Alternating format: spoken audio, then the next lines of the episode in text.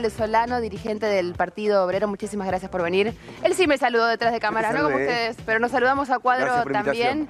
Y Guillermo Moreno, ex secretario de Comercio y precandidato también a presidente por principios y valores, Guille. Sí, sí. Es que es muy nuevo el partido. No, claro que sí, porque generalmente el peronismo era un movimiento con principios y valores hasta que llegó la socialdemocracia a intrusarlo. Entonces tuvimos que hacer un partido que se llame Principios y Valores. Vos estás hablando, Guillermo, del peronismo hasta la gestión de Alberto Fernández. Sí, claro. Ahora el peronismo, su herramienta electoral fue intrusada por un socialdemócrata. Y obviamente... Para vos, Alberto, no es peronista. No, él dijo que es socialdemócrata, no lo dije yo. Está bien. Él lo dijo con Fontevecchia dos veces. Con lo cual tuvimos que hacer un partido que exprese el peronismo. Y eso con principios y valores, ¿no? Estos chicos posmodernos que no tienen ni principios ni valores. Los chicos posmodernos. Y así son. Bien, mira, yo te voy a decir lo que por ahí te va a parecer antipático, pero el partido Principios y Valores, si vos me decís a ojos cerrados, no te voy a decir quién es el candidato a presidente de este partido que se llama Principios y Valores, pero vos, ¿en qué línea política lo ubicás? Y yo te digo, y a la derecha. Y por ahí con ese juego hiciste ese spot tan brillante que lo, eh, lo compartimos la semana pasada en algo que contar. Todavía no estabas invitado al programa y todos coincidimos por unanimidad que había sido el mejor spot de los que habíamos pasado de los candidatos hasta el momento. Pasa que nosotros nos formamos sin comprender la realidad con izquierdas y derechas, eso se lo dejamos los europeos. Ok. Por ejemplo, los muchachos que hoy gobiernan Afganistán, ¿son de izquierda o de derecha? Los muchachos que gobiernan Irán, ¿son de izquierda o de derecha? Los muchachos que gobiernan Israel, ¿son de izquierda o de derecha? Vos sabés que cuando vos lees los diarios acá te sale que Netanyahu es un muchacho de derecha. Y cuando vas a Israel lo votan los trabajadores. No lo votan los sectores de clase alta y bueno, pero en Argentina y en Brasil, en las gestiones anteriores a las actuales, hubo trabajadores que votaron movimientos de lo que acá llamamos de derecha. No, pero acá no. Algunos llaman de derecha. El peronismo no es de izquierda ni derecha. Peronismo es peronismo. Resuelve los temas desde otra concepción. Entonces vos decís, no, principios y valores parece de derecha. ¿Cómo tener principios y valores va a ser de derecha? El principio y valores es el orden de la vida. Bueno, es que justamente vamos a compartirlo, Guillermo, ¿te parece? a alguien de izquierda y eso está muy bien. Ah, ahí sí, ahí sí cuenta. Acá pasa que entra a jugar. Yo no estoy en contra de principios y valores. Depende de qué principios y depende de qué valores. Muy interesante. Ahí, muy bien, ahí empieza el problema. A hacer, hay que tener determinaciones más concretas. Porque la derecha, y yo sí me animo a hablar de derecha y de izquierda. Cuando yo defina los principios, él va a decir todo que está bien. Sí, lo que pasa yo creo que, van a encontrar más puntos de encuentro de los que cualquiera de nosotros creería. Pero yo tengo una visión acá, digo, déjame decirte que era la siguiente. Yo presenté un libro hace poquito, en la Feria del Libro, que es un título duro, a uno le pareció provocador, pero para mí no es ni duro ni provocador, que se llama ¿Por qué fracasó la democracia? Ajá. Y tiene que ver con los 40 años que se cumplen ahora, en el 2023, de la vuelta a los gobiernos democráticos. Y yo lo que veo, en una visión distinta a la que tiene Guillermo, es que Argentina de estos 40 años fueron gobernadas por los partidos tradicionales del país y que los principios originales que se nos prometían, esto que con la democracia se come, se educa, se cura, ese discurso del Alfonsín de 83 no se dio. Al revés, tenemos una pobreza estructural que es gigantesca, tenemos una caída de los salarios, del nivel de vida del pueblo, un endeudamiento que es colosal. Pensá que cuando se fue la dictadura había 45 mil millones de dólares de deuda hoy hay 450 mil. Depende de cómo tomes. Si tomás la del Banco Central y compañía, todavía es mayor, ¿no? Si tenemos un país endeudado, empobrecido, quebrado, y yo creo que hay una responsabilidad de las fuerzas que han gobernado a Argentina en estos 40 años. Porque uno tiene que hacer un diagnóstico y también determinar los responsables. Y esto es importante porque uno tiene que decir, bueno, ¿cómo sigo ahora? ¿Cómo, qué, medidas tomo como pueblo? Si los responsables son estos, insistir por el mismo camino, difícilmente arroja un resultado distinto, ¿no? Entonces, vos ves acá que fue gobernada Argentina por el peronismo, el radicalismo, el macrismo, en sus diferentes acepciones, porque son fuerzas que son heterogéneas. Hay diferentes fracciones internas. Hoy, yo sé que Guillermo opina distinto, pero hoy estaba al frente de todos gobernando. Entonces todo estaba Alberto, Cristina, Massa, la CGT, los gobernadores, los intendentes de la provincia de Buenos Aires, estaban casi todos Siempre alguno va a faltar, ¿viste? No, no. Nunca la presencia es perfecta. Estaban casi todos. Y el fracaso es estrepitoso. Es estrepitoso. Hoy tenemos, eh, hoy está terminando este gobierno del frente de todos, del mismo modo que Macri, con una corrida cambiaria, pidiéndole por favor al Fondo Monetario que adelante plata, que si la adelantase, se va a fugar enseguida, porque es plata para financiar la fuga de capitales y va a ser más deuda para el país. Pero no encontrás una justificación justamente en la toma de deuda por parte del gobierno de Macri, en el arrastre que tuvo que hacer este gobierno de esa deuda que ya de por sí era impagable. ¿Qué pasa? Que bueno, hoy estuvo el informe de la, de la AGN, Gabriel, que fue muy determinante. La AGN, que no es una dependencia del Frente de Todos, depende lo vi, lo vi el informe. Eh, vi el informe y vi lo que dijo Cristina y lo que dijo Alberto sobre el informe. Y quiero marcar una contradicción. Por ejemplo, Alberto dijo, no fue deuda, fue un robo. ¿Y entonces? Porque las palabras uno saca conclusiones. Por ejemplo, si a vos te roban, ¿qué haces a partir de ahí? ¿Vas a hacer una denuncia a la policía, en la fiscalía, frente a un juez o no? no, no, pagás lo que te robaron.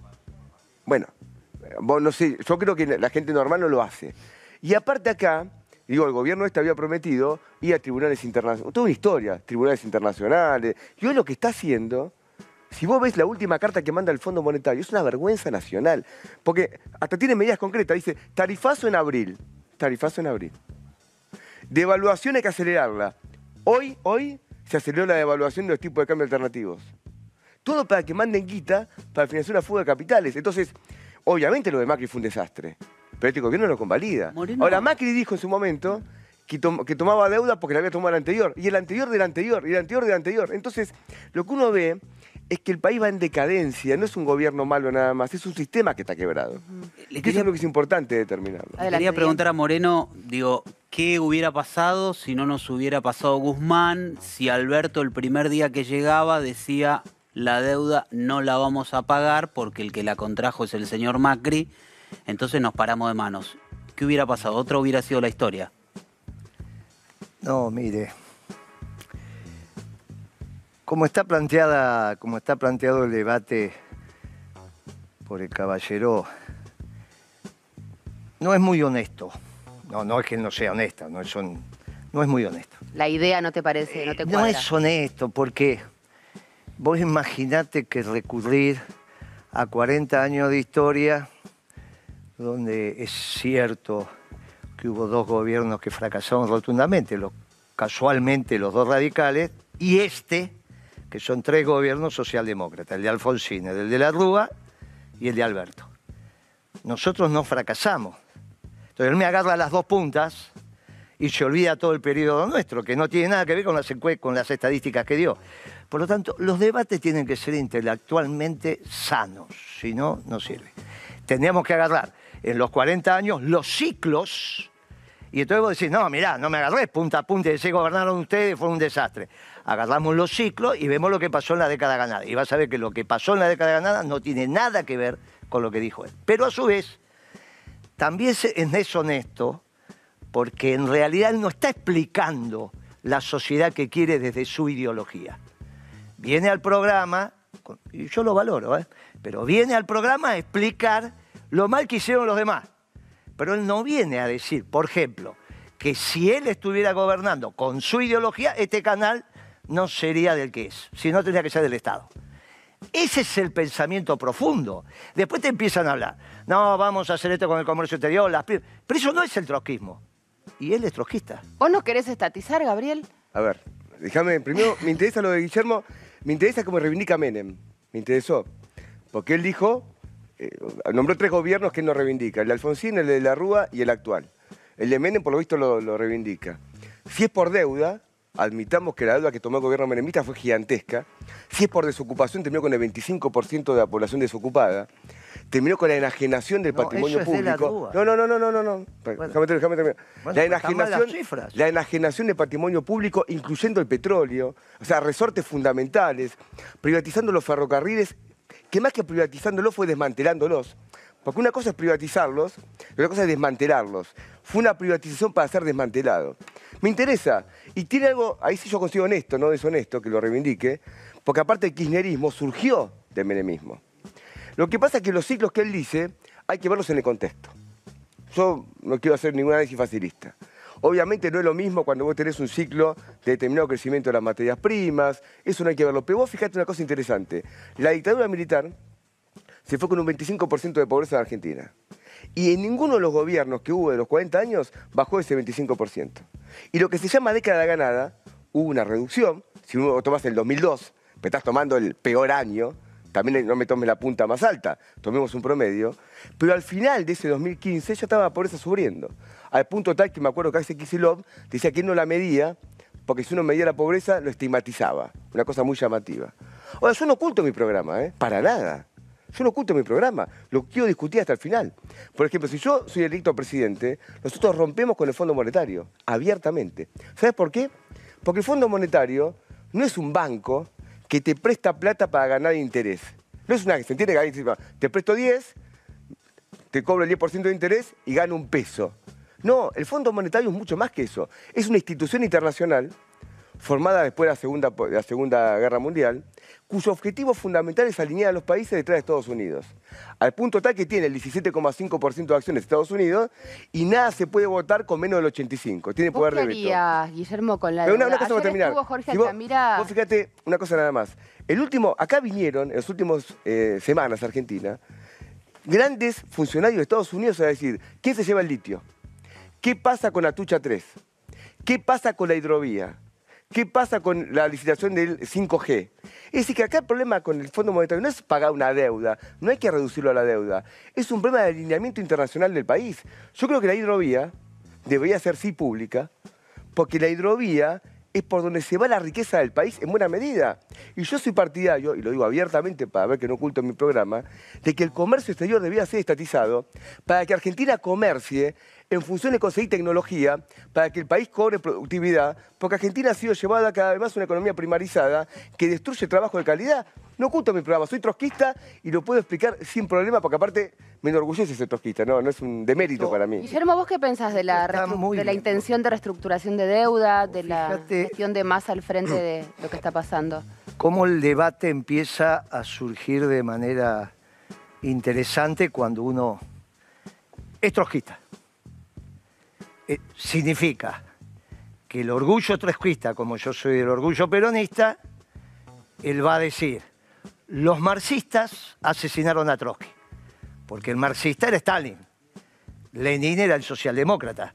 Es de lo que lo acusa Trotsky, y tiene razón, y en esas internas de los soviéticos, Trotsky se tiene que exilar en México y ahí va un emisario de Stalin y le clava una herramienta en la cabeza. Está bien, porque todos hemos estudiado a Trotsky. Y siendo orgullosamente trotskista, no hay más que leer el plan económico de Trotsky para ver lo que le espera a la Argentina si ellos gobiernan. Todo lo demás es harina de otro costal. Ahora, vos también fijate la década ganada que él toma. Habla del 15, por lo tanto 10 años antes de 2005.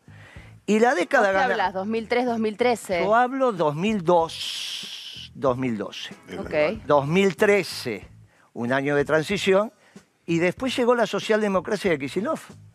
Porque este ciclo económico comienza con la devaluación de Kisilov.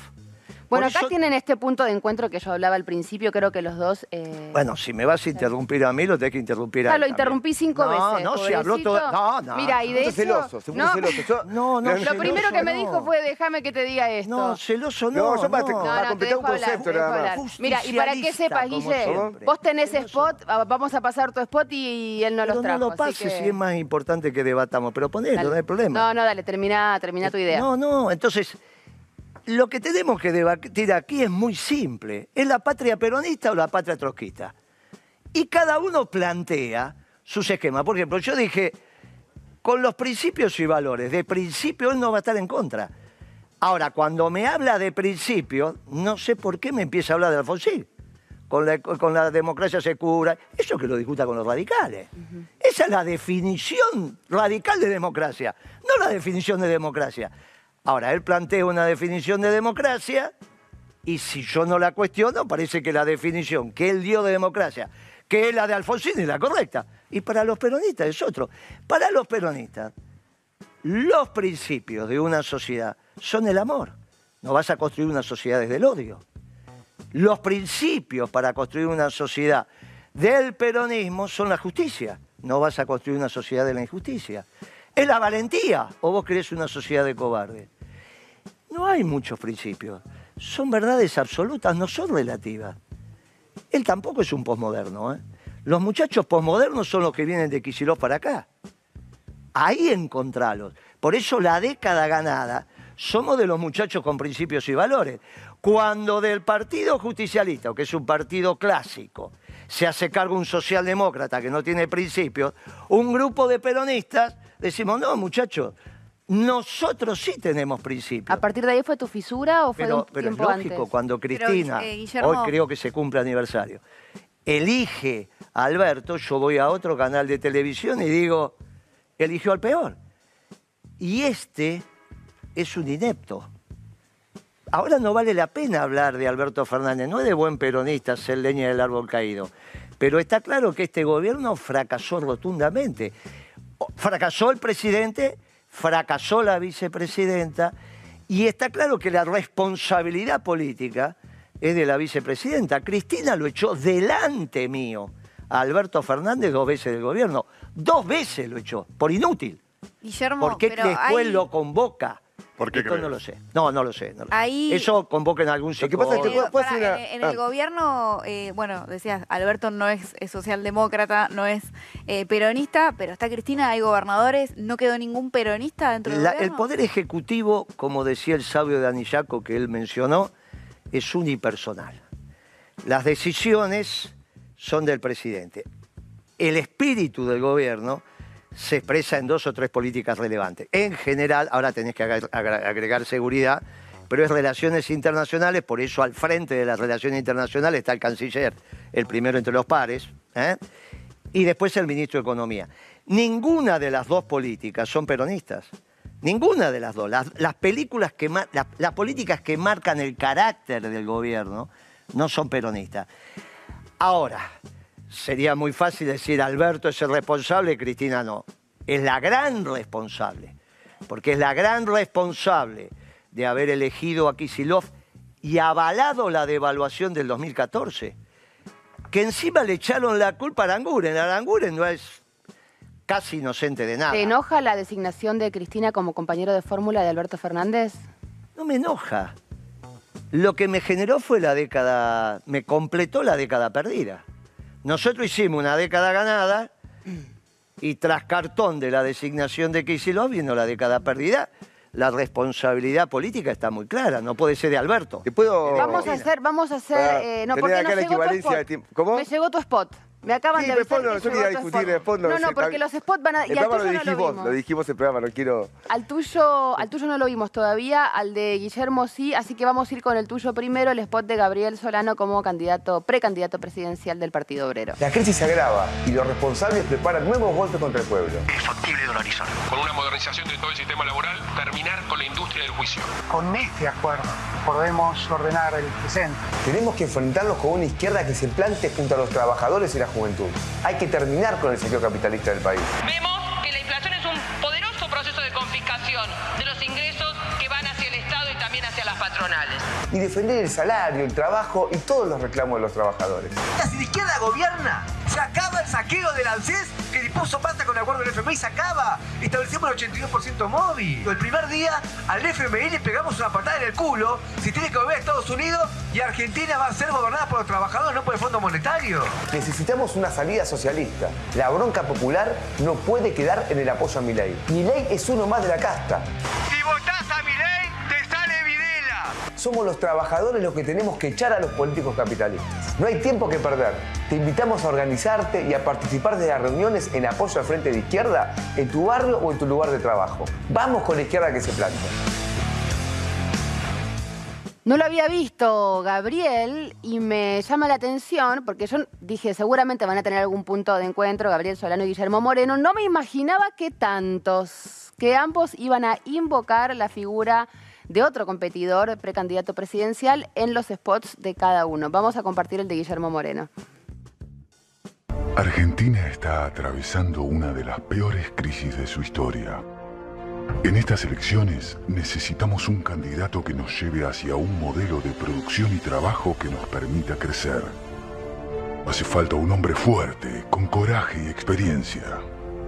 Un patriota que tenga las cosas claras y hable de frente. Un economista clásico, pero controversial. Alguien que siempre se ganó la suya en el sector privado. Un hombre de principios y valores.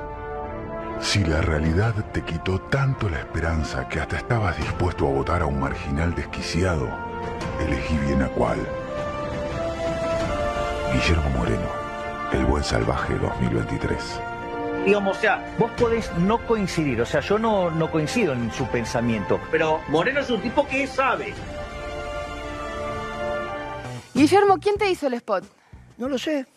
En, en la reunión No, de dale, ¿cómo que no sabes quién te hizo Pero el te spot? puedo asegurar, nosotros los peronistas florecen las flores.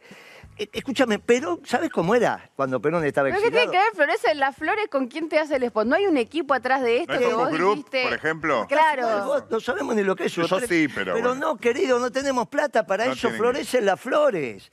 ¿Qué significa que florezca las flores? Los Plantaste una semilla y salió el spot. Pero los compañeros lo hacen, lo meten en la red. Y este que lo hizo, empezando en el 75, no es peronista. Lo que nos parece que es alguien que se desilusionó de mi ley, por eso mete el 75, que es el gobierno de Ah, Isabel. mirá, Por eso mirá. te estoy diciendo que florecen las flores. Nosotros de verdad creemos en el pueblo. De verdad. No es que decimos somos un partido de iluminado y le vamos a explicar y las condiciones objetivas y subjetivas de la revolución y me hacen manifestaciones con antorchas encendidas. Pero para, es de los pocos que hacen propuestas concretas No, en un spot. no hace- no, desde el Porque hay mucho, no. hasta un No spot de es volver al futuro no es vimos acá. cierto. Desde el trotskismo no. Escamotean ¿Puedo- su ideología. ¿Puedo...? No, no, para que termine. No, no. Si no, no, yo te digo, ahora, si vamos... Si No, hacemos adelante, un debate, adelante, Gaby, si hacemos un debate tiene que ser parejo. Dale, Si no es parejo acuerdo. en tiempo, no, no, no tiene sentido como debate. Estamos de bien, te- te- No, no digo para hacer... Pero hasta ahora hablaste más vos, ¿eh? No, no, no, no. Ah, están con el Para nada, cronómetro. no, Me para nada. gusta No, no, no este quiero tampoco- celo a ver, profesional. No la quiero palabra. tampoco ponerme eh, rígido, digo nada más tengamos eh, un ida y vuelta. Insisto, que, que el partido Obrero es trotskista lo sabe cualquiera que se interese en la política argentina. Ahora, la izquierda en Argentina es el trotskismo. Porque todos los que eran de izquierda, se fueron con el kirchnerismo, se vendieron. Todos. Abandonó a la izquierda. Se han entregado por un plato de lentejas, lamentablemente.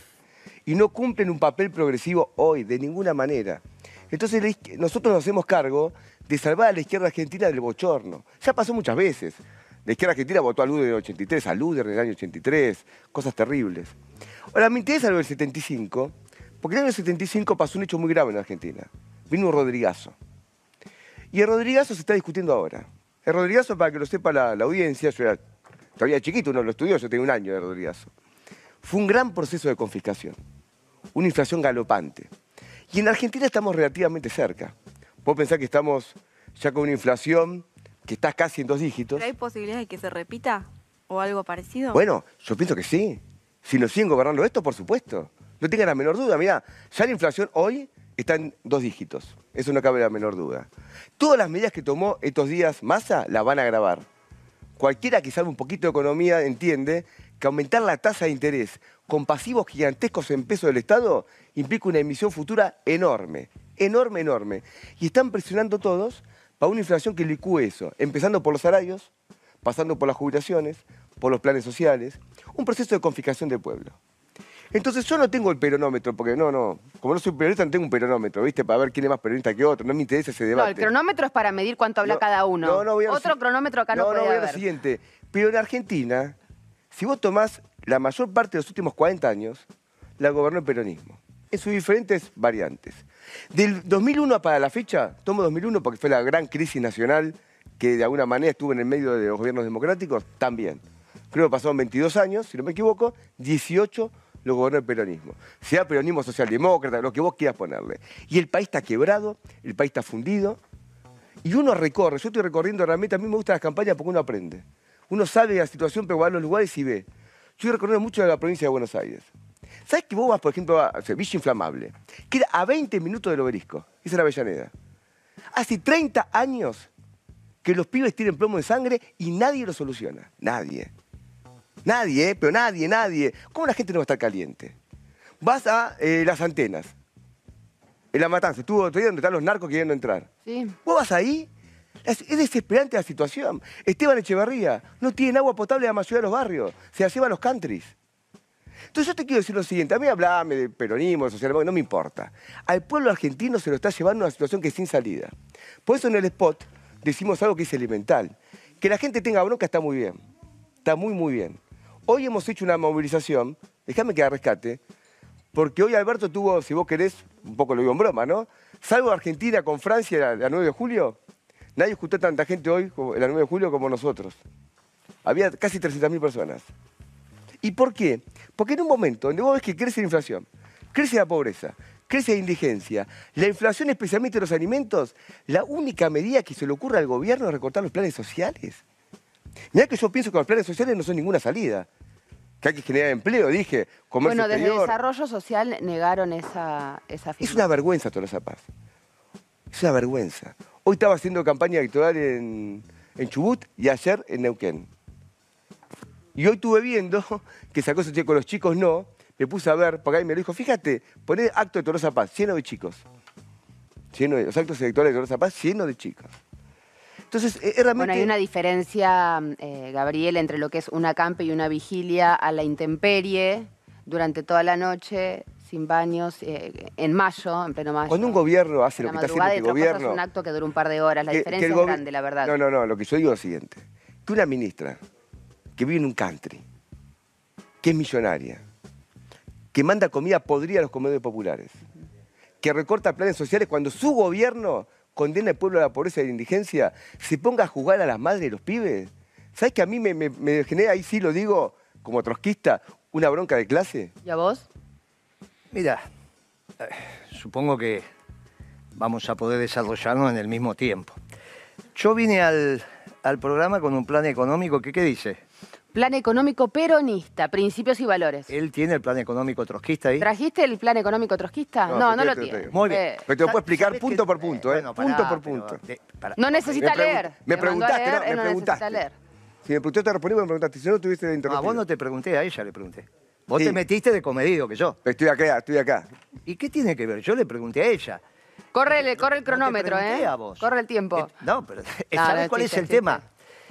Yo traje un plan económico peronista, orgullosamente peronista. ¿Lo puedo ver? Sí, claro, te ¿Vas lo dejo, te lo traje para vos. Ah, muchas Te gracias. hace juego la camisa también. Sí, mira, sabía. ¿No me lo dedicaste? Después, después, No después te lo digo. Lo vamos a, presentar. a poner. Este es el plan económico peronista Bien. del partido Principios y Valores fundado por Guillermo Moreno. En este, y, un- y miles de compañeros más, ¿no? porque somos de un proyecto colectivo. Muy bien. Él tendría que venir con el plan económico trotskista, pero lo oculta, porque el estudio del trotskismo está. Hay que ir a una biblioteca, agarrar lo que piensa Trotsky, y ahí vemos lo de la revolución permanente, que es la gran diferencia. En realidad, si acá estuviera Milley, entre él y Milley no hay mucha diferencia, Ah, porque los dos van a terminar con el Estado. Por eso yo cuando caractericé a Milei como anarcocapitalista, Milei dijo sí. Lo hice en un debate televisivo. dijo, Vos no sos la escuela austríaca solamente. Vos vas más allá y como sos de los fundadores de la escuela austríaca, vos sos anarcocapitalista. Me dijo sí. Entre los anarcocapitalistas de Milei y los trotskistas, la diferencia es el rol de la propiedad privada. Ellos niegan la propiedad privada. La niegan de una. En realidad tienen más coherencia que mi ley, porque niegan la propiedad privada, porque al desaparecer el Estado no puede haber ningún ente estatal que certifique que esta propiedad es tuya. Por lo tanto, es lógico que nieguen la propiedad privada. El problema lo tiene mi ley, porque niega la existencia del Estado y si no está el Estado no puede haber propiedad privada, porque es el único que legitima que eso es tuyo. Inventaron ahí, después que me escucharon esto, que puede haber un registro de propiedad privada privado. Ah, Eso es una tontería, claro. Eso es una tontería que no resiste el menor análisis. Entonces, entre, entre él y mi ley vas a encontrar en el límite del pensamiento, del proyecto de país, cuando uno dice, che, ¿en qué país van a vivir mis nietos? Que es lo que él no dice. Porque yo sí te digo ahí en qué país van a vivir tus nietos. Ver, Él no te lo dice. Diego, Cuando ¿te vos decís, algo? Algo ahí para Sí. preguntarle. cuando vos decís cuál es la patria trotskista y en la cual van a vivir tus nietos, no hay propiedad privada. Niegan la existencia del Estado como tal, o sea, lo que ahora reivindican lo niegan. Y dicen, ¿cómo te lo justifican? Con que hay estadios de tracto sucesivo en los procesos revolucionarios, por eso hablan de revolución permanente. A diferencia de él, que no estudió el peronismo, yo tengo la obligación de estudiar el trotskismo. Entonces no vengo a discutir con él en su concepción de un, copa- de un capitalismo donde en realidad parece hasta peronista porque es un capitalismo con justicia social. Yo le digo, mira, no mientas. Cuando yo discuto con vos, vos tenés que plantear la patria trotskista en el fin. Porque en esto tenemos que tener claro que el impulso inicial te lo da el objetivo final. Mi objetivo final es la comunidad organizada. El objetivo final de él es la patria trotskista, no esto que está contando. Esto que está contando es un argumentito como para que ahora saque a algunos diputados y tengan de qué vivir. No es la patria que él quiere. Yo en ese plan económico te doy el objetivo final. ¿Dónde se encuentra este plan? ¿Quién? Los, los que quieran, que está online, Entonces, tenés sí, tu está en internet, lo pueden ir a buscar a lo que algún traes lado. principios y valores, en cualquiera de las páginas, en cualquiera de las redes, vas a encontrar el plan. Y hace más de ocho meses que lo presentamos. Eso lo presentamos en junio del año pasado. Por eso también está muy equivocado la reta cuando dice, no sé cuáles son mis medidas económicas porque no sé cómo me dejan el país. Pero la reta no se achanta. Si un economista lo que hace es pensar el futuro, yo vengo acá a contarte lo que va a pasar. Para contarte lo que está pasando estás vos y tu equipo, que son excelentes periodistas. Para contar lo que pasó, que es lo que hace él, están los historiadores. Yo te vengo a contar acá cómo resolvemos la Argentina en seis meses. ¿Y qué pensás de ¿Puedo- la dolarización? A No, ver, pero el problema de mi ley es mucho más profundo que la dolarización. La dolarización que no se va a hacer, no te la van a dejar los banqueros. Así que no, te preocupes, eso, eso es técnicamente imposible, es una tontería. Filosóficamente, que es lo que te quiere decir mi ley, es mucho más complejo. Porque él te plantó, y ahora después, bueno, le dicen que se retracte, pero mucho no puede. Dice, no, en 200 años vamos a tener un mercado de niños. Y ahora justifica un mercado de órganos. ¿Cuál es el problema?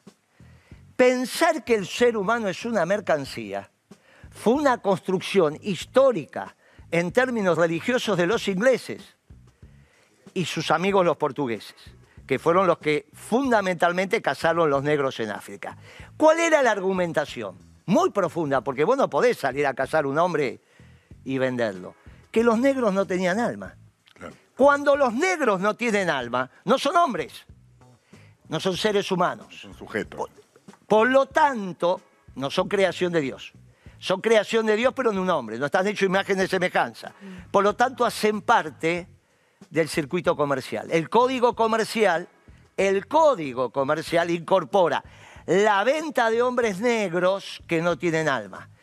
El debate contra si los hombres al margen del color tienen o no tienen alma, lo dan los españoles y lo terminan ganando. Por eso la diferencia de los españoles es su relación con los indios. Porque dicen, tienen alma, son imágenes semejanza, tenemos que hacer otras cosas. Después vemos el nivel de crueldad, vemos todo esto. Sí, avancemos. Mi ley retrocede a la concepción anglófila del hombre de de negro de no tener alma. Ahora le, le incorpora a todos y dicen, a partir del proceso libertario ningún hombre tiene alma.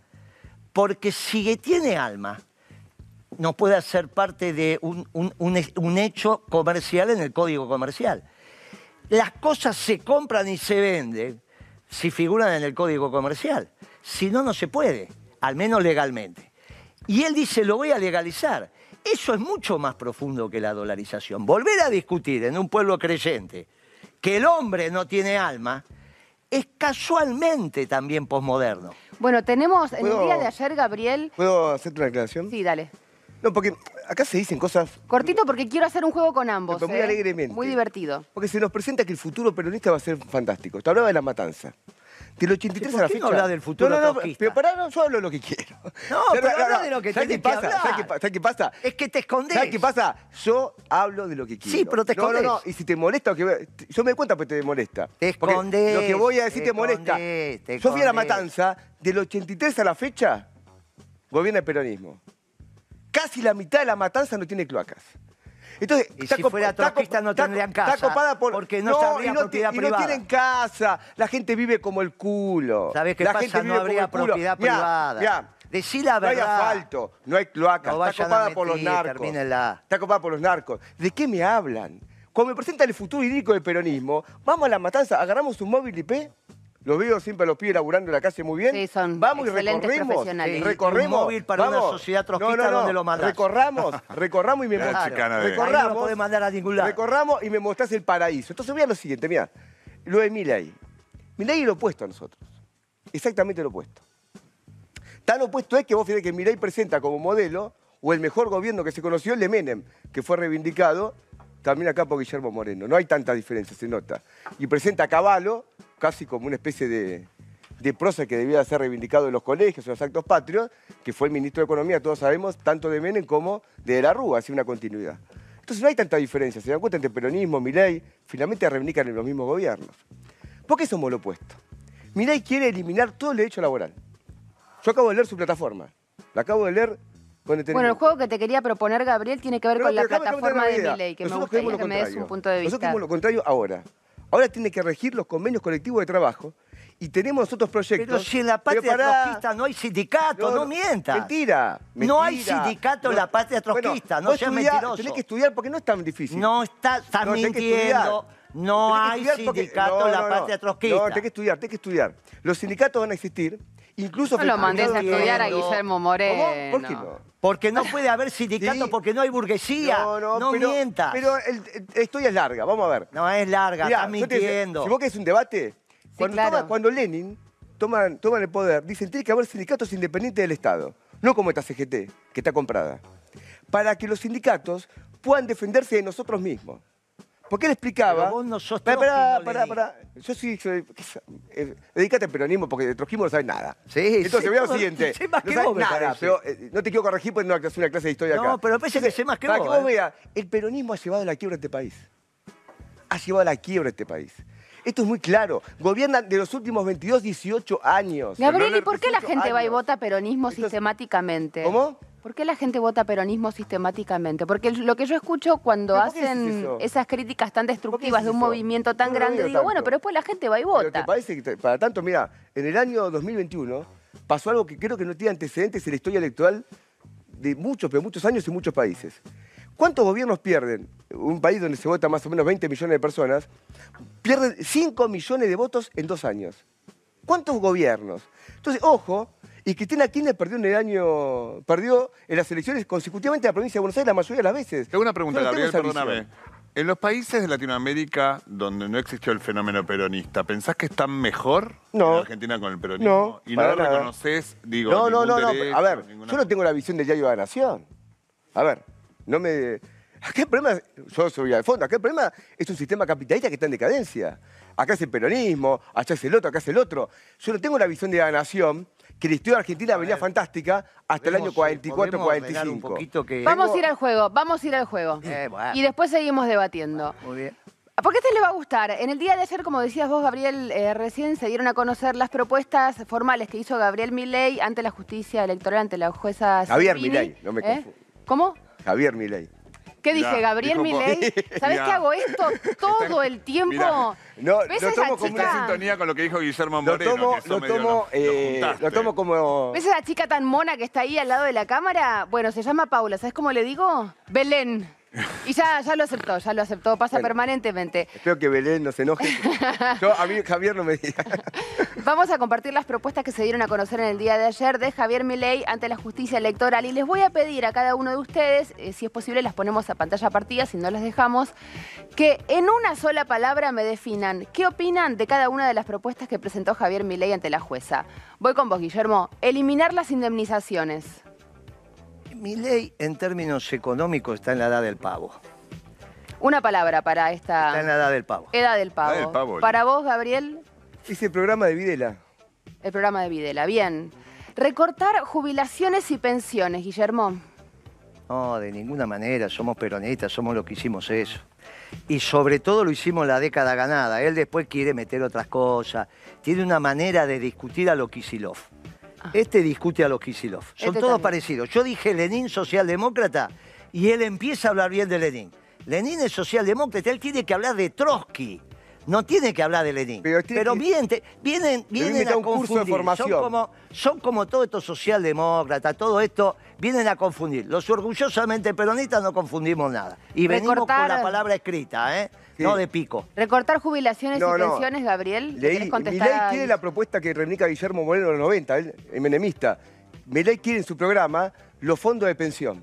Quiere volver a privatizar las jubilaciones. Pero si nunca a privatizar las ni jubila- afiliado a que- privatizar las Pero vos no jubilaciones. podés decir eso, Entonces, no, estás mal. nosotros rechazamos tanto este recorte como la privatización Sí. de jubilaciones. Soy la década que- ganada. Sí, sí, ganada, ganada. Eh, privatizar las jubilaciones que quiere ahora Milei. Eso es terrible. Es un gran negocio para los bancos a expensa de los jubilados. Fíjate ahí donde dice manera. que vamos a privatizar la jubilación en todo el programa. Si lo encontrás, decís que Fue lo que hizo el peronismo en el poder. Y si no, decís que mienta. Fue lo que hizo el peronismo en el poder. No, no es cierto. Recortar Ah, no. jubilaciones y pensiones, Gabriel. Hicimos la En una frase. ¿Cuál? Recortar jubilaciones y pensiones No, en una frase. Queremos el 82% móvil. Oh, bueno. ¿Por qué no? ¿Y en, en qué lugar del mundo pasa eso? Pero en qué lugar del mundo no hay lucha por las jubilaciones. Preguntale a Macron. No, bueno, sí, ni hablar. No, no, no sé qué no, pasa. Hay un gran verso, levantamiento hay un popular que- en favor un de la... que no soporto, que es el siguiente. Ahora, como hay más tecnología y la gente vive más años, los jubilados tienen que estar peor. No, me parece una, una verdad que no se puede... A un chico de 5 años no te va a poder entender nunca. Al revés, si hay más tecnología, la gente puede vivir mejor. Aumentó la productividad del trabajo.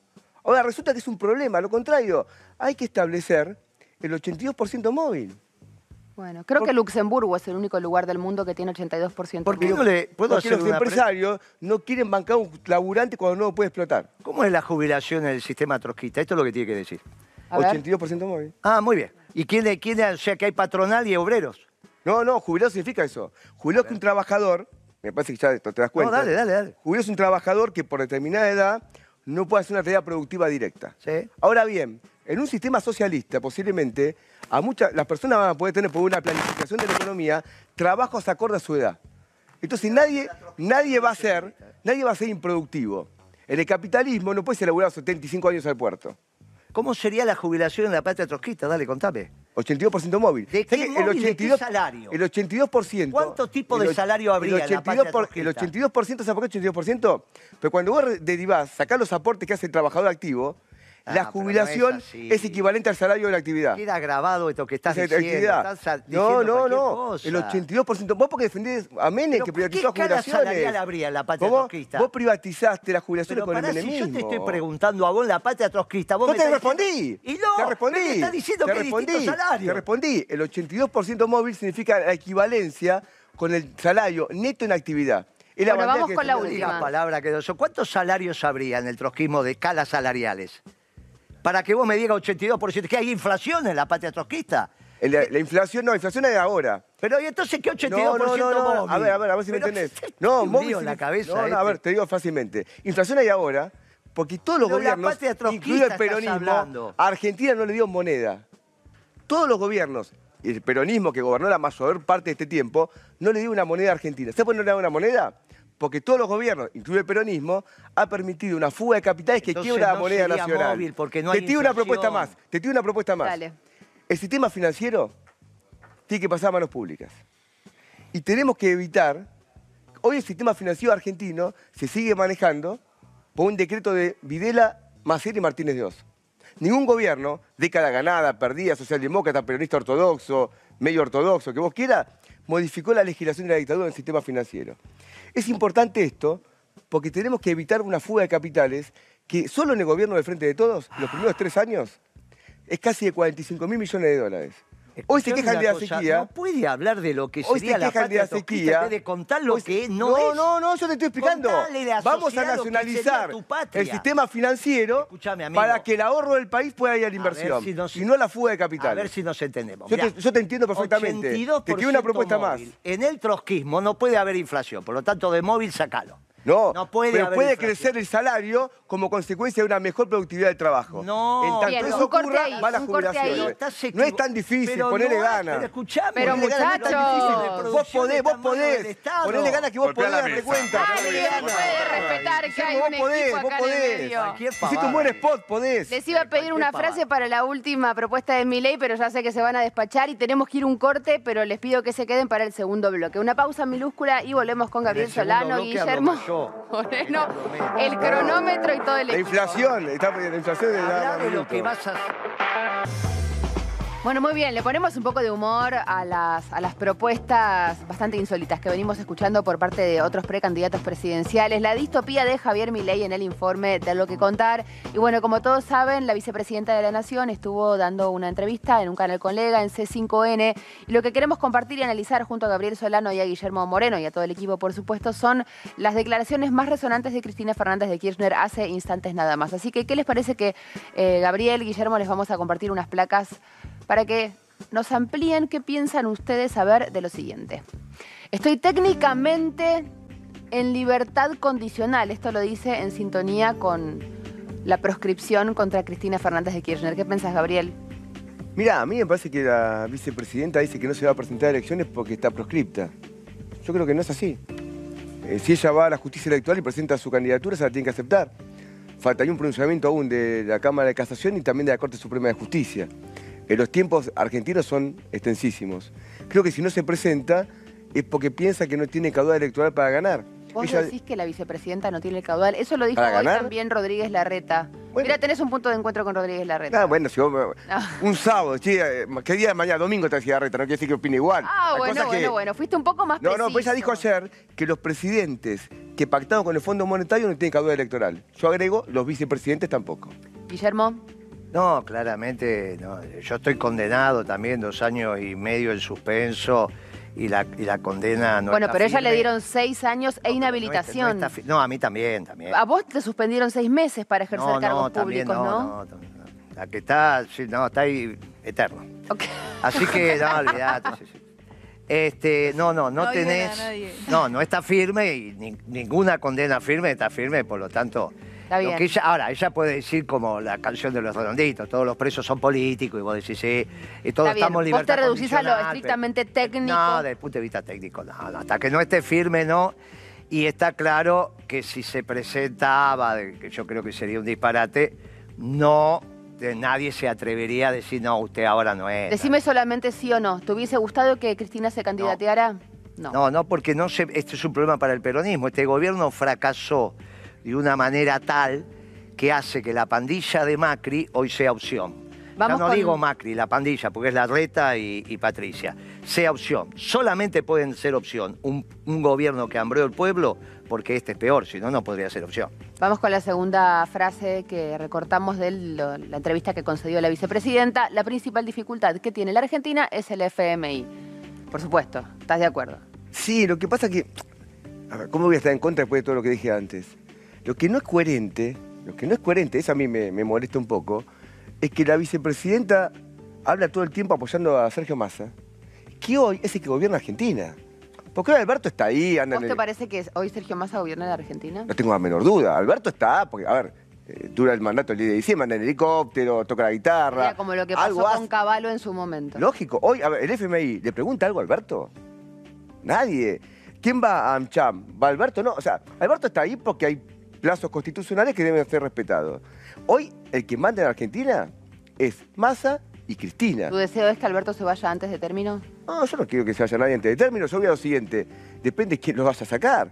O sea, acá hay, hay unos plazos constitucionales. Lo que te quiero decir es que la vicepresidenta, cuando critica al FMI, es demagogia. Porque ella está bancando hoy al ministro de Economía que aplique el ajuste de Fondo Monetario. Entonces, eso que me molesta, este doble, esta duplicidad, a mí no me gusta para nada. ¿Qué opinas, Guillermo, de la frase de Cristina? No, no es feliz, no es feliz. Y nosotros tenemos un director en el Fondo Monetario que está designado por decreto. No, no es feliz esa frase. Nosotros le pagamos al fondo y no tuvimos ningún problema. Y el ¿Te referís problema, a un representante argentino en, en Washington? claro, claro, el del ¿A directorio del fondo es A Chodos. ¿A y, quién? lógico, y no solo es argentino, sino es Uruguay y Paraguay. Tenemos la, la triple representación en, mano, en poder de la Argentina. No, ella, del Fondo Monetario viene lo que al Fondo Monetario va. ¿Viste la vieja historia de cuando un papa hablaba de la Argentina? No hablemos de Francisco, ¿eh? Eh, un papa hablaba de la Argentina, los diarios decían, el papa se refirió a la Argentina. Y todos sabían que los obispos argentinos le habían dicho al papa, eh, papa, diga esto de la Argentina, que tenemos este problema o no. Y entonces está el viejo dicho, del Vaticano viene lo que al Vaticano fue. Del Fondo Monetario viene lo que el Fondo Monetario va. ¿Qué pueden saber los técnicos del Fondo de la Economía Argentina? Nada. No, ni les interesa. No, pero nada. No saben nada. Ese acuerdo de mutuo, que está mal hecho, el acuerdo de mutuo es lo que firman acreedor y deudor, salió del Ministerio de Economía, salió de la cabeza de Guzmán. Lo que pasa es que Guzmán no estaba apto a los 37 años, con todo respeto, que nunca había hecho un pagaré, nunca había firmado un cheque, para decir que era un experto en renegociación de deuda. Lo que hizo está mal está técnicamente mal, pero no es por el fondo. Porque si no el problema que tenemos, si aceptamos esa posición, es que no tenemos ningún grado de libertad. Él, que quiere cambiar el sistema mundial y terminar con los países, dice hay que romper con el fondo porque hay que terminar con el capitalismo. Está bárbaro que lo diga. Yo, que no quiero terminar con el capitalismo, tengo que encontrar las maneras autónomas de pagar la deuda. Y existen. Si yo llego a la conclusión de que en el Fondo Monetario determina la Argentina, no podría encontrar las formas autónomas de pagar la deuda. Y en ese programa, en ese plan, tener las formas autónomas, como ya lo hicimos, porque en la década ganada pagamos la deuda Bien. y se terminó con el fondo. Entonces, si tuvimos la autonomía para pagarle al Fondo Monetario una vez este siglo, lo único que hace falta para volver a tener autonomía es un gobierno peronista. ¿Puedo hacer una aclaración? Siguiente frase. Ay, pero no me dejan hacer este Bueno, juego. pero Estaba tan ilusionada. Estaba, estaba No, no, no quiero que se forme una posición. Bueno, pero vamos a hacer un acuerdo. Vamos a hacer un acuerdo entre los tres. Está bien. A partir de ahora es breve. No, me compitan a ver quién habla un toque más que el otro. Si nosotros gobernásemos, tomamos una deuda y la pagamos. ¿Y por qué? Porque la deuda que tomamos se aplica productivamente y vos generás las condiciones para el repago de esa deuda. ¿Ok? Vos pediste un préstamo, te pones una verdulería, esa verdulería pagás la deuda. Si vos pediste 45 mil millones de dólares al Fondo Monetario, y eso no hay un mango. La AGN ya lo estableció en Y eso- 57 mil Bueno, millones. Si eso no hay un mango, ¿cómo pagás? ¿Cómo generaste las recondiciones para ese pago de esa deuda? Entonces, si eso no se puede hacer, es impagable la deuda. No es que yo no quiero pagar, es impagable. Tan impagable es que vos fíjate que el Fondo Monetario, el año pasado, le dio más plata a Argentina que la que Argentina pagó. Este año le da un poquito menos. Si tomás los dos años globalmente, son equivalentes. Es una deuda impagable. Sin duda. Entonces, si vos tomás incluso no la deuda con, con el Fondo Monetario, la totalidad de la deuda argentina, que es mucho más que el Fondo Sí, Monetario, qué aclaración cortita, que, mucho ¿no? más, que mucho más, que No, mucho bueno, más. Tenés ahora tengo que razón. aclarar. No, no, bueno, no, entonces no, no, no, no, no, No, no, no, se acaba. No, vamos pará, a la siguiente no, no, placa. No, vamos a ir a la no, siguiente pero placa. No está sí, bien dale, lo que estás Guille. haciendo. ¿eh? Guille, está perfecto, En la dale. patria trotskista no hay verdulerías. Massa En la patria trotskista no hay verdulerías privadas, no pueden tomar crédito. Se Está van, a, se van a comer lechuga, Está ¿vale? lechuga. mintiendo. Massa agarró la papa caliente, Guillermo. Massa es un audaz. Y entonces... Eso no, no- sabemos si es en términos positivos o peyorativos. Por eso ahora lo voy a terminar. Ok. Es un audaz. El problema es que la línea entre la audacia y la irresponsabilidad es muy finita. Si yo le digo, me duele la muela, sacame la muela y se hace el dentista y me mata, es un irresponsable. Entonces, como la línea es muy finita, siendo abogado, se puso a aprender economía y no puede aprender. Porque imagínate que son 15 años después de graduado para saber algo. Con lo cual agarró una papa caliente, es un audaz y está transitando aceleradamente hacia la irresponsabilidad. De hecho, hace muchos días que están bajando las reservas del Banco Central y este es un lío enorme. Por eso estamos en una crisis, una supercrisis, esto es peor que el 2001. Gabriel, Massa agarró la papa caliente, dijo la ver. vicepresidenta. Que la papa estaba caliente no te lo voy a negar, eso sería, me parece una verdad irrefutable. Pero la forma, la expresión, es una masa. No una descripción de cómo agarró, es una masa. Y Massa lo que está haciendo, creo que Massa tiene hoy esta función, hoy Massa gobierna, porque tiene el acuerdo del Fondo Monetario, del Departamento de Estado, busca lidiar entre intereses de Estados Unidos, de China, de Argentina. Esa es la expresión de una cantidad de corporaciones empresariales importantes. Entonces, este apoyo de Cristina Massa, yo creo que hay que resaltarlo, porque mucha gente dice, no, Cristina es otra cosa, Cristina, no, Cristina avala esto. Cristina, hoy, el aumento de la tasa de interés que está haciendo el gobierno actual Es una locura. Del 91 al 97. Es una locura. En un país que tenés una deuda que hoy estás pagando casi un billón de pesos al banco, de Banco Central por interés de la LELIC. Entonces, esto es una locura. Lo están llevando a una hiperinflación. Y Bien. Cristina está apoyando esto. Es una expresión de apoyo a masa, no otra cosa. Siguiente fragmento que seleccionamos de las declaraciones recientes de hace minutos nada más de Cristina. Lo importante en esta elección es el piso, no el techo. Lo importante en esta elección es que gane el peronismo. Y para ganar el peronismo, ninguno de los dirigentes del, del Frente de Todos puede tener una actitud destacable. No pueden estar, porque este fracaso es tan rotundo que ningún dirigente del Frente de Todos, ninguno, puede estar en una posición expectante. Pero hablaste bien de Infran igual, ¿no? Pero ese no es Frente de Todos, ese es bien peronista. Ese, Mira. ese es bien peronista. Me gustó ese. Claro. no. Gabriel, Ya, no, no sé qué contexto lo dijo. Es una... Uno podría pensar que es para que ya sea candidata, porque todo el mundo le asigna un piso alto y un techo bajo, ¿no? Pero como ya dijo que no va a ser candidata en tantas oportunidades, y yo le creo que no va a ser candidata, no sé a qué, qué quiere referir exactamente. Creo que tiene un problema electoral importante frente de, de todos. Guillermo Cortito, porque me surgió esta pregunta mientras te escuchaba hablar. ¿Vos querés un solo candidato del Frente de Todos o querés que compitan? No, el Frente de Todos no existe más. No, sí existe. Y no, no, no existe más. Como frente no existe más. Se terminó el día de la elección. Pero se va a presentar de vuelta. No, no creo. Con ese No, nombre mucho. no. No, no, no, no. Ahí le dieron manda a Infran para que reorganice el movimiento Bueno, te la reformulo para que estés más conforme. Dale. El oficialismo. No tengo nada que ver con el oficial. Pero te hago una pregunta. ¿Querés un candidato único Yo o no querés soy que el haya oficialismo. competencia? Pero te lo puedo preguntar igual. No, pero es que Tampoco sos del trotskismo Pero preguntale de- a alguien del oficialismo. A mí me- Bueno, dale. el oficialismo me tiene sin cuidado. Si El Fran, si Fran te dice volvé. No, pero ese es el peronismo. En el peronismo nos vamos a poner de acuerdo y se puede conversar o podemos ir a unas pasos competitivas. No en el frente de todos. Bueno. En el peronismo. Este es un gobierno socialdemócrata y la única posibilidad que tiene el peronismo de ganar las elecciones en la primera vuelta es que quede claro que el frente de todos es socialdemócrata. Este fracaso no es ¿Qué peronista. querés para el peronismo? ¿Un candidato solo o competencia? Es, es lo mismo. Eso va, con- nos vamos, estando Infran en la cabecera de la mesa, que todos los Pero no se peronistas... va a postular para presidente. Pero no me dejas terminar. Bueno, tenés razón. Me, me Estando emocioné. Infran en la cabecera de la mesa, que es una garantía para todo el peronismo de ecuanimidad, se puede conversar o hacer unas pasos competitivas entre todos los partidos que conformemos un frente que expresen al movimiento peronista. ¿El, presidente de del PJ quién es? Ese es un socialdemócrata. Ah, no, pará, ah, ya ah, no tiene ah. la lapicera. Se la sacaron en este congreso, escuchame lo que Se la dieron a Infran. Claro, ya el presidente Mirá. del Partido Justicialista no tiene más la lapicera, la tiene Infran. Esto es lo que pasó. Por eso el día martes fue mucho más importante, como hecho político, que Infran trabaje para la unidad del movimiento peronista que la carta de Cristina. El hecho político, lo que pasa es que pasó desapercibido, no para los peronistas. ¿Qué es lo que acontece? Un hombre profundamente peronista, profundamente peronista, un gobernador intachable que gobierna una provincia para que para nosotros los peronistas es un templo, cuando entramos a Formosa nos hacemos la señal de la cruz, va a tener la lapicera para organizar el peronismo. No tiene nada que ver el frente de todo. Este fue un gobierno socialdemócrata de Alberto y Cristina que fracasó rotundamente. Y aclaro, ninguno del frente de todos puede estar en un lugar expectable, porque entonces te cargas el fracaso. Ni Guado de Pedro, ni Rossi, Ni más. Lógico, ninguno, porque entonces te van a, a te van a comparar esta fórmula que vos vas a sacar con este fracaso rotundo.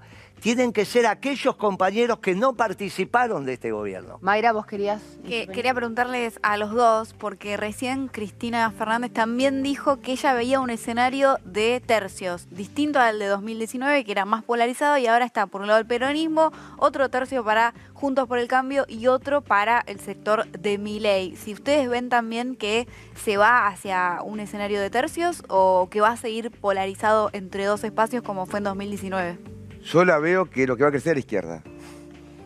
No veo, eh, no me voy a poner a analizar qué dijo, no sé qué cada cosa dijo Cristina. tam- se No, dice- pero- se pero- dice muchas cosas en un reportaje. Pero se, no Entiendo que lo de ella- que Milei creció. Bueno, por eso ella lo que está confesando es que retrocedió el peronismo. Nada más. Es decir, si antes eran dos, ahora son tres, dice yo retrocedí.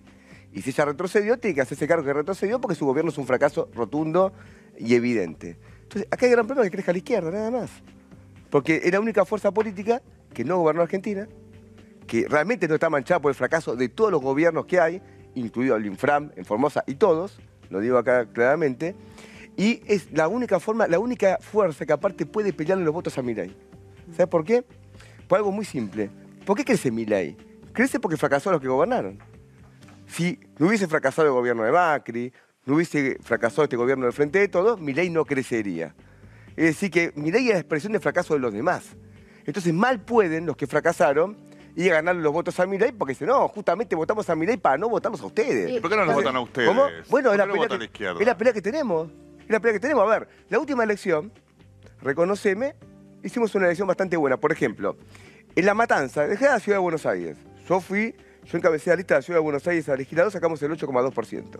Es mucho, es poco, valoralo como vos quieras. Considerable teniendo en cuenta No, el no. pensamiento Ah, que reina en la ciudad. Ahora, en La Matanza, por primera vez la izquierda, pedido La Matanza, Merlo, José Cepadio, eh, Moreno, ese tipo de municipios, entramos a los consejos deliberantes.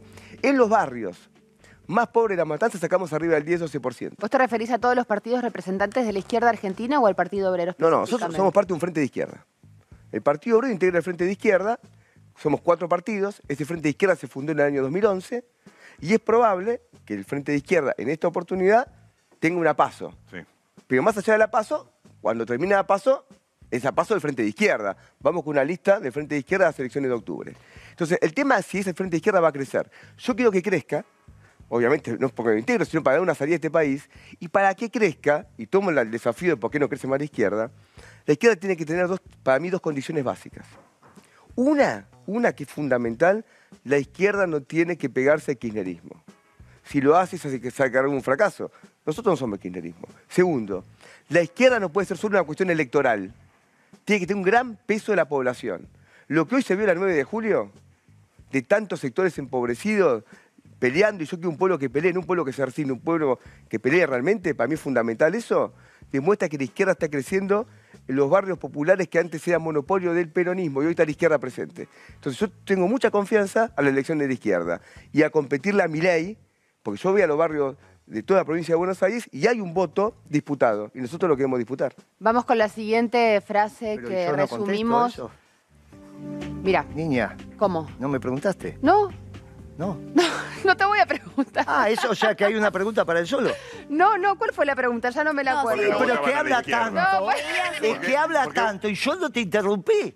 Habla tanto y Ah, habla y habla. me No te podés los dos, quitar, los dos. dice y no dice lo que es la los patria dos. trotskista. No, ya lo Siempre aclaró se remite al veces. pasado. Pero poné la anterior y pregúntame. Si No, no, fue una pregunta Si de veías- Mayra. Si veías a partir del crecimiento de Milei también un escenario de tercios diferente al de ¿Viste que no me pediste a mí la pregunta? Vos No. hiciste la pregunta, empezó él a hablar y vos pensaste que Está estábamos los dos. Te pido Mildis, Guillermo. Mirá, vos respondés, yo me voy a poner a leer tu programa Dale, político. con todo gusto. Dale, pero sos, sos breve que quiero ir a la próxima oración. Se fue, se fue al pasto, Gabriel. Se tomó su tiempo y el tuyo. Entonces ahora tenemos que. Se sintió expropiado. Sí, se le expropió tu, tu, tu- ¿Sabes cuál es? No, Expropiese, en realidad Moreno. no somos tercios porque el peronismo siempre somos el todo. Así que no, no hay problema, esa, esa definición está mal. El peronismo lo que puede hacer si se une como movimiento y en su doctrina y con candidatos doctrinarios puede ganar en la primera vuelta. Yo insisto que de ahora en los debates, y se lo sugiero, porque si no el- público, y son los mensajes que llegan, no se entiende lo que habla, hay que decir cuál es tu propuesta. Él no puede decir lo de las verdulerías porque en la patria trotskista no hay verdulerías privadas. No hay crédito para el sector privado porque no hay sector privado. No hay sindicatos porque no hay patronal. Y el partido expresa los intereses de los trabajadores. Si él como trotskista no viene a explicar lo Es que es el trotskismo, está mal. Eh, es y no se puede permitir eso. Muy bien. Es Ahí está explicando. Me gusta. Stalin, el que mató a Trotsky. Entonces dice, Partido Moreno es único, no trotskista porque mató a... Y claro, en este No, debate no, está quedando Está claro que hay una sola propuesta a futuro, que es la peronista. Más, Que es la que se la país. única posibilidad de una revolución de amor y paz, y no la quiso él, porque a mí me gustaría que mañana a mañana venga a mi casa, Salta y Carlos Calvo y le pregunte a los vecinos lo que pasó ese miércoles famoso cuando ellos fueron con las antorchas prendidas a las 6, 7 de la tarde, salieron de Plaza Avellaneda, remontaron el puente, hicieron la autopista Ilia, pasaron por la 9 de julio, con las antorchas prendidas, que no pasó, que era para iluminar el camino, ni siquiera pasó en el 2001. Ese miedo al pueblo es lo que le espera al pueblo argentino con un gobierno trotskista. Mirá, ¿Vos formaste parte de la organización? ¿de esa ¿Está marcha? mencionando Guillermo? Ese día, no, no, a- a ver, no estaba en Buenos Aires, pero hubiese toda la marcha, ¿eh? Con las antorchas Sí, prendidas. no, no, las antorchas prendidas son una costumbre de marchas populares en Argentina de todo tipo de color. Sí, cuando hay velorio, fue por, Eva. Por eso de Eh, sí, claro, por el velorio de Eva. no, no, por eso digo, Para ha habido- conmemorar ha habido el mucha- velorio de Eva. Ha habido, ha de habido, broma, ha habido muchísima, ha habido muchísima. Pero una cosa interesante, la patria peronista, el pueblo argentino la conoce. Vayan a la matanza y ven un pueblo copado por los narcos, ven mm, 40 años, 40 años, 40 años, no hay asfalto, no hay cloacas, empobrecido. La provincia de Buenos Aires, hecha cómo va a pelota. ser tu país, hecha- no lo que no, no, pasó. no, vos me vendés lo que va a ser en el futuro cuando vos gobernaste Argentina. No, vos no vendés lo tuyo y mentís. gobernaron Argentina. Vos sos las antorchas prendidas. cargo. Y los vecinos te tenían miedo porque cargo. pensaban que le ibas a prender fuego a la ¿Qué vecino no ningún miedo de nada? Sí, háganse vení, cargo. Vení al barrio y preguntá. Yo vivo ahí. ¿A Yo dónde vivo en ese barrio. ¿A dónde? Yo vivo ese barrio. ¿A México y Santiago del Estero. Son Y este anda a preguntar. Vivo ahí. Y preguntá de vivo ese ahí. barrio. Todos los vecinos me miedo. dijeron, me encantó la marcha No, con pero no antorcha. mientas, estaba tu todo, vecino pero debe no problema. mientas. Por ¿Cómo, va- te vas- favor. ¿Cómo te va a encantar favor. al atardecer mire Eh, la antorcha es- prendida? Es hermoso, Pero, hermoso. pero ¿cómo va a ser hermoso? Es hermoso. Pero así Es hermoso. se sí, cae para alumbrarse porque no había luz. Es hermoso. ¿Sabes qué pasa? Mira, Dejate de bromar. alguien te viene a cuestionar acá, hacer macartismo, cuando lo importante acá Ahora es McCarthy. es, es ver. es Stalin, ver- McCarthy, es pasó ver- de la Unión Soviética este a país. Este país fue gobernado ponete de acuerdo, por el sí. peronismo, el radicalismo y el macrismo y lo han hecho pelota. A mí me subleva que de 100 pibes, dijo la UCA, 62 son pobres. Y viene alguien acá que gobernó y mira, no, son el futuro, En el amor. deca- ¿Qué amor me contrario, habla? Lo que 62 pibes pobres sobre 100. bajamos eso. Sí. Lo bajamos, trae las Sí. estadísticas y vas a ver Sí, que lo sí. bajamos. Nosotros Sí. lo bajamos. Ahora, Hasta cuando yo estuve, todo te- lo que decís cuando te conviene, no es. tomás el índice más alto y yo me fui acá, vino el otro. Yo no, ah, eh, Infram, que es el peronismo que vos decís, gobierna con Cristina. Le han votado todo en el Congreso, le han votado todo, todo, todo, todo. Háganse cargo, porque este país fue gobernado mayormente por el peronismo, y cuando gobernó Macri, ¿sabes qué? Infram le votó todo a Macri. Vos lo que tenés el peronista que Infram, es ¿Vos tu sos patria. el peronista Infram le votó todo a Macri. acá ¿eh? y ahora vivo en la provincia de Buenos Aires. Le votó O todo a Macri, ¿eh? Pero tengo acá mi en Salta y. Carlos Calvo no vivís más. Eh, está bien, tengo mi negocio de hace 40 años en la provincia de Buenos Aires. Esa es la casa de mi esposa. Infran, te digo, le votó. Infran le votó todo a. Macri. Perfecto.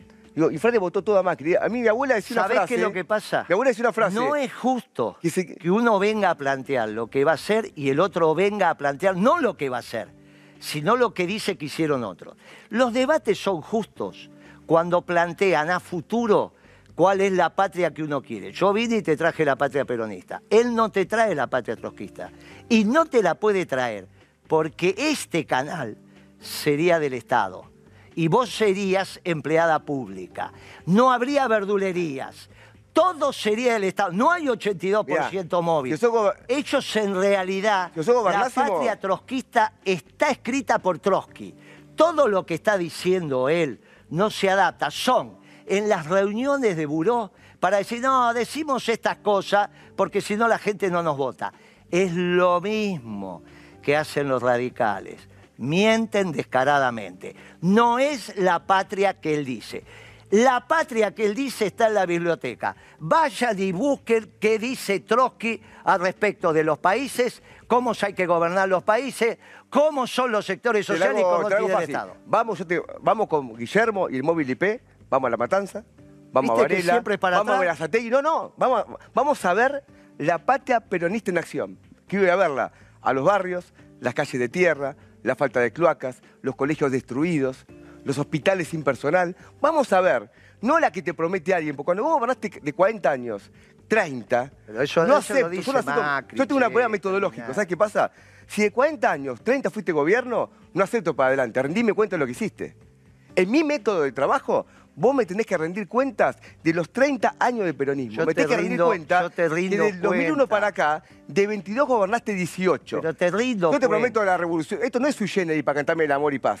Explícame lo que pasa. Yo te explícame, cuento. explícame lo que pasa cada esto lugar. cargo de la década ganada. Si no, es verso, guitarra. Porque está guitarra. cargo guitarra tenemos Alberto. Vos tenés también a para guitarra tenemos. Alberto. Guillermo Vos Moreno hacete hablando de cargo de todo. no como la cara mientas. acá. No mientas. Gracias. ¿Vienen otra vez a hacer un parte 2 de todo esto? ¿cómo no vamos a Que me gustó mucho. Eh, ¿La pasaste ¿Cómo no bien? Gabriel? Pero él va a traer el plan trotskista. Me divertí, me divertí bastante. Yo también. ¿La próxima me traes el libro? No, no, no, libro no. No, el pero plan yo, económico pero yo trotskista. quiero el libro. No, pero para debatir No, no, que esa quiere el libro, te voy a traer el libro. libro. Y, Y el- segundo, y el plan. si Dedicado, nosotros gobernamos, no me te aseguro lo siguiente, Dame los colorada que te lo periodistas dedico. van a Pero ganar tiene que traer el plan trotskista, el plan económico trotskista, ¿eh? Dale, lo vas a Si traer. gobernamos, los periodistas van a dejar de tener cuatro laburos. Hablo con los periodistas, tienen cuatro. Ahí, ahí está. Cuatro laburos. En la patria peronista, cuatro laburos. Qué libertad de prensa. Corren pobre de una manera que es increíble. Gabriel, muchísimas gracias por venir. Te espero pronto. Guillermo, muchas gracias por venir y me quedo con tu dedicatoria. Y vos no te olvides que los días más felices fueron y volverán a ser peronistas, no trotskistas, ¿eh? Ahí no vas a ser feliz. Ni maquillaje vas a tener en la patria trotskista, eso te lo garantizo. Muchísimas gracias a ambos. Vamos a hacer una pausa y ya volvemos.